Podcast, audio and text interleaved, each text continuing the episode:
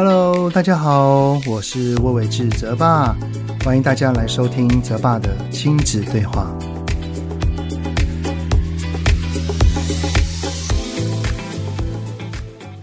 Hello，你们好，欢迎收听泽爸的亲子对话，我是亲职教育讲师魏玮志泽爸。上周呢，是我儿子啊，他在高中的第一次段考，有许多的家长都提醒我说，哈，这个第一次段考对于高中生而言，或许可以说是一场震撼教育啊。这也能理解啦，毕竟高中与国中相比，哈，它的难度跟深度又更多更广了哈，所以这一次的考试就会让。孩子感受到，原来要在高中考到高分是没那么容易的啊。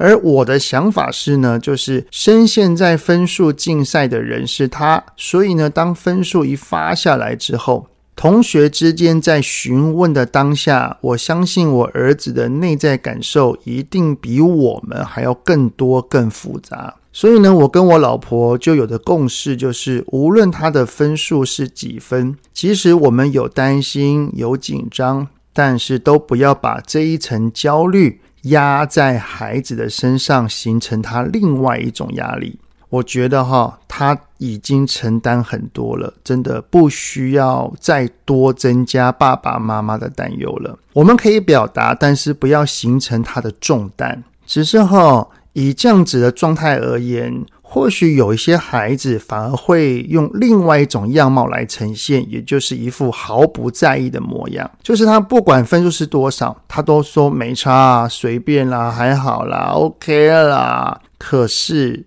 在这样子的环境底下，都是在互相去比拼分数的。他是真的不在意吗？还是他是装出来的呢？如果他是装的话，为什么他要装呢？什么原因他连在自己最至亲的爸妈面前也要去装呢？那如果对于他的分数是真的不在乎、不在意的，是什么原因他是不在意的？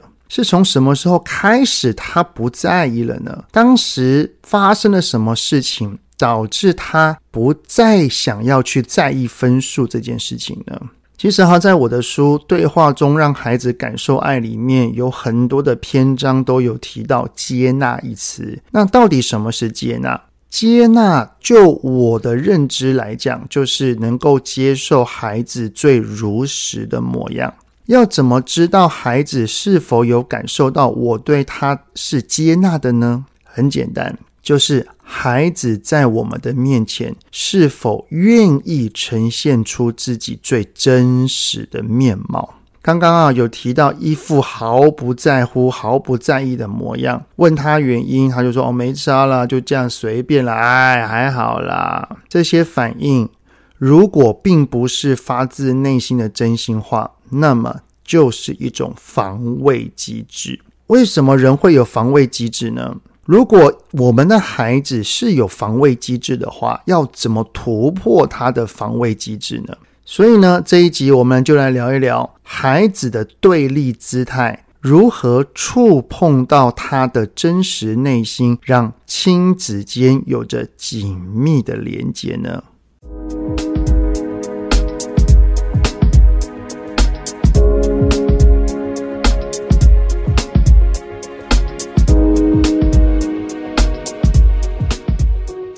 我们来想象一下啊，一个人最如实的内心是一座城镇的话啊，这一座城镇呢，原本是开放式对外的，它能够畅行无阻的向外交流。只是呢，后来因为遭受到了攻击，在城镇的最外围的一圈受到的伤害很大。然后呢，为了避免再次受到伤害，于是城镇里面的人开始在最外层筑起了围墙跟护城河。如果外在的攻击持续发生，受到的伤害也会越多。然后也因为真的太痛了，为了保护整个城镇，于是呢，围墙跟护城河就会开始越来越高，越来越厚。好。刚刚这个比喻呢，其实讲的就是一个人的内在状态。我们每一个人的内在哈，其实有三层的结构，我们可以想象成三个同心圆的圈圈，有内、有中间跟有外面，而最里面的一层就是真我层，而中间的一层就是伤痛层，最外面的呢，则是保护层。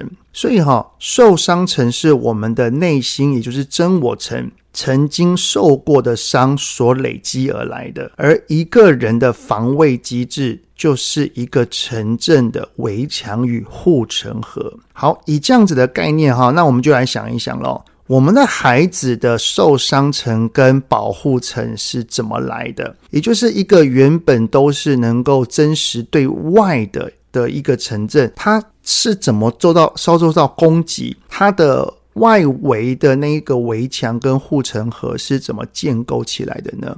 其实哈，在一个人最出生的当下，就是处于刚刚所讲的开放式对外的状态。当然，他还是有保护自己的防卫功能，像是遇到危机时的战斗跟逃跑哦，这些都是属于本能的反射动作哈。不过呢，我们还是能够连接到他的内心的。只是当一个孩子他对外开放的如实展现。在幼儿时期，也就是所谓的想哭就哭，想闹就闹，想生气就生气，他不懂得伪装，毕竟他依然是以自我为中心来思考的，而且他也尚未有能力去做出好的表达，所以原则上几乎都是用情绪的反弹来获得自己的需求。当爸爸妈妈接收到了孩子的情绪，然后孩子这边哭啊、闹啊、欢啊，我们的内在不稳定了，于是乎就采取了怒骂、指责跟忽视的方式来对孩子，于是乎孩子被骂了、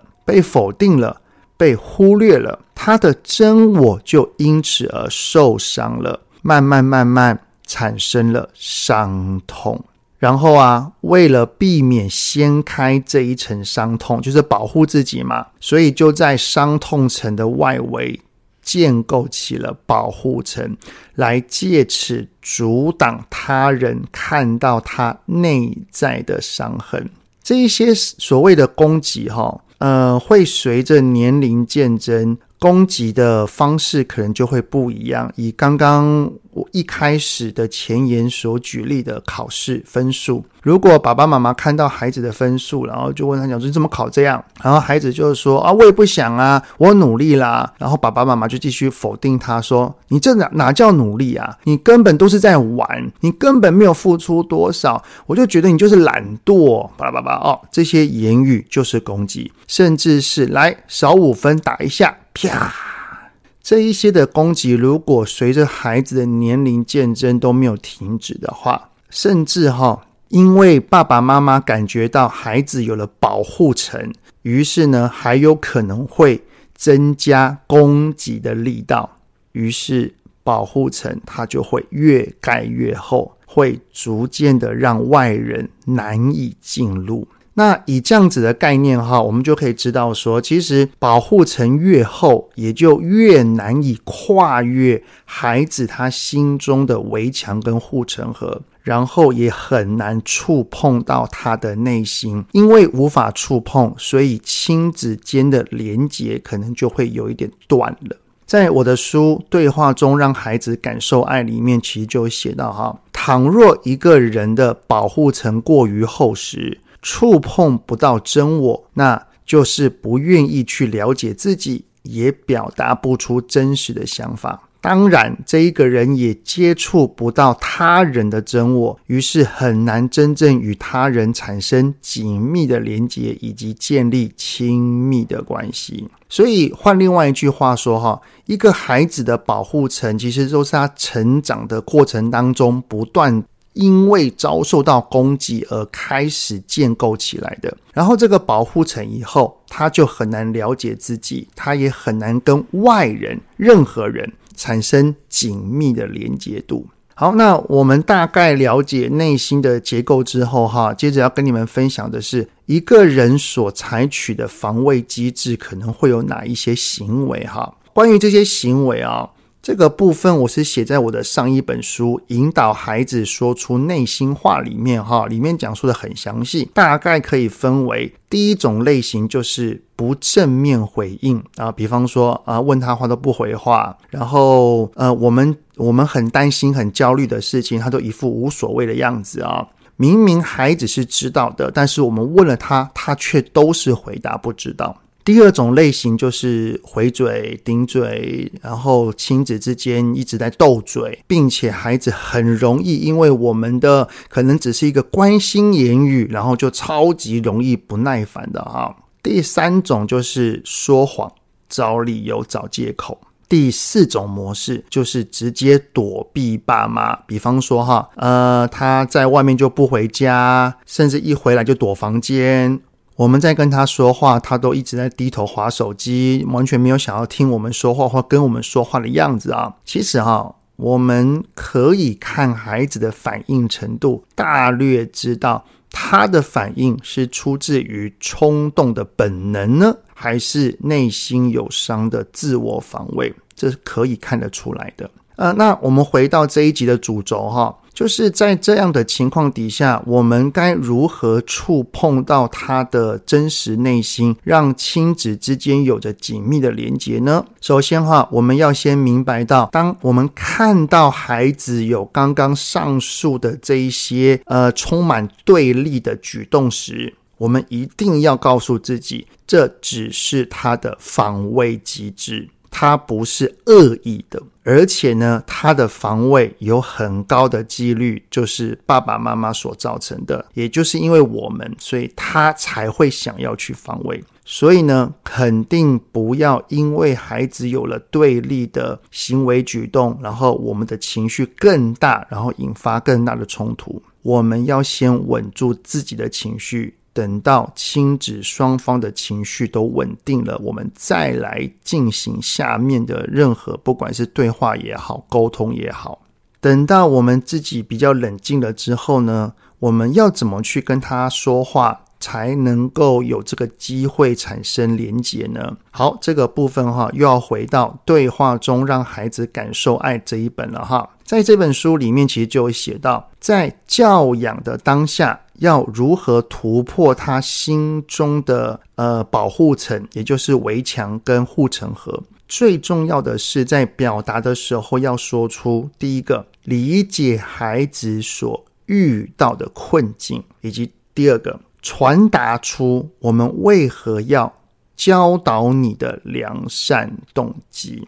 好，这两点哈，我用以一个孩子明明快要段考或期中考了，但是他却迟迟不去念书来当做一个举例好了哈。要点出理解孩子所遇到的困境的表达方式，我们可以这么说哈，就是看到孩子有那样子的举动，我们就可以上前去跟他讲：“孩子啊，过几天就要考试了，你会担心吗？”哦，你会有点担心，是不是？那如果你是在担心的话，不过你现在的人还是在客厅里，你没有想要进去念书的模样，是不是因为觉得考试很烦、很累，甚至有的时候遇到不会的地方，感觉很挫折呢？当我们有点出理解他所遇到的困境，就是让他感觉到爸爸妈妈是懂我的，爸爸妈妈是愿意理解我怎么了。也因为有这些言语，就会呈现出爸爸妈妈是想要跟你站在同一国的样貌。也因为我们是同一国的，即使这一个围墙跟护城河还在，但是他的大门至少愿意为了我而打开。也因为孩子的内心稍微打开了心门，孩子也比较愿意向我们倾诉他比较贴近内心的言语，像是当然也比较多的可能会是抱怨啊、生气啊、不满的事情，而此时我们只要多多专注倾听就好了。我们在倾听他的描述，大概了解他的困境是什么，我们可以了解多一点，因为一开始的言语只是就我们片面的观察，我们的理解。不代表是是完整的他。那当孩子愿意说了之后，我们就可以比较知道整个的原貌。听完原貌之后，我们就可以尝试表达第二句话，也就是传达出我们为何要教导你的良善动机。那我们就可以这么说哈，说孩子啊，爸爸明白了，谢谢你愿意告诉我。其实呢，爸爸会来看你，是因为爸爸担心你。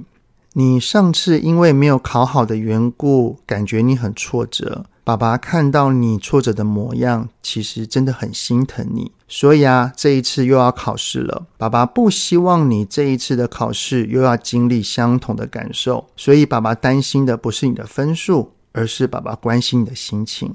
如果呢，你真的觉得念书很烦，要不要爸爸陪着你？看看你有哪里不懂的，你都可以问我；你有哪里不会的，我们一起来找答案，怎么样呢？好，刚刚这一段话的良善动机就包含了担心、心疼、包容与陪伴，这也是我常在书中所提到的温度之语。相信孩子若有感受到我们的温度，也比较愿意跟我们有连结的产生。只要我们孩子的心门，他的那一座城墙的城门愿意打开，让一个人、两个人这样子进来，然后跟他产生连接之后，他最外围的围墙跟护城河就会开始越来越薄，而越来越薄的情况底下，可能就会。不经意的去触碰到他的伤痛层，而这一个伤痛层，如果孩子有展现了，请各位爸爸妈妈一定要安慰他，一定要好好的去抱抱他。如果这个伤痛是我们产生的，有必要的话，可能要跟他做一个歉意的表达。我相信这样子啊、哦。孩子他的真我又会开始愿意再度展露与外面真实的交流了。因为这个保护层的厚度大概在孩子成年左右就会定型，也就是要更动或要调整是有难度的。所以我认为，身为爸爸妈妈的一个责任，就是让孩子在成年之前，也就是在爸爸妈妈的身旁，他在我们在建构他的内心世界的这一段旅程当中，他的。受伤层跟保护层是越少越好。如果是可以没有的话，那真的是最棒的一件事情了。如果我的孩子是能够这样的话，我就觉得我这个爸爸也就无憾了。好的，那这一集的内容就先到这边了。很谢谢你们的聆听，有任何想听的内容，都欢迎在 Apple Podcast 底下先五星按个赞，然后再留言告诉我哦。泽爸的亲子对话，我们下次再见喽，拜拜。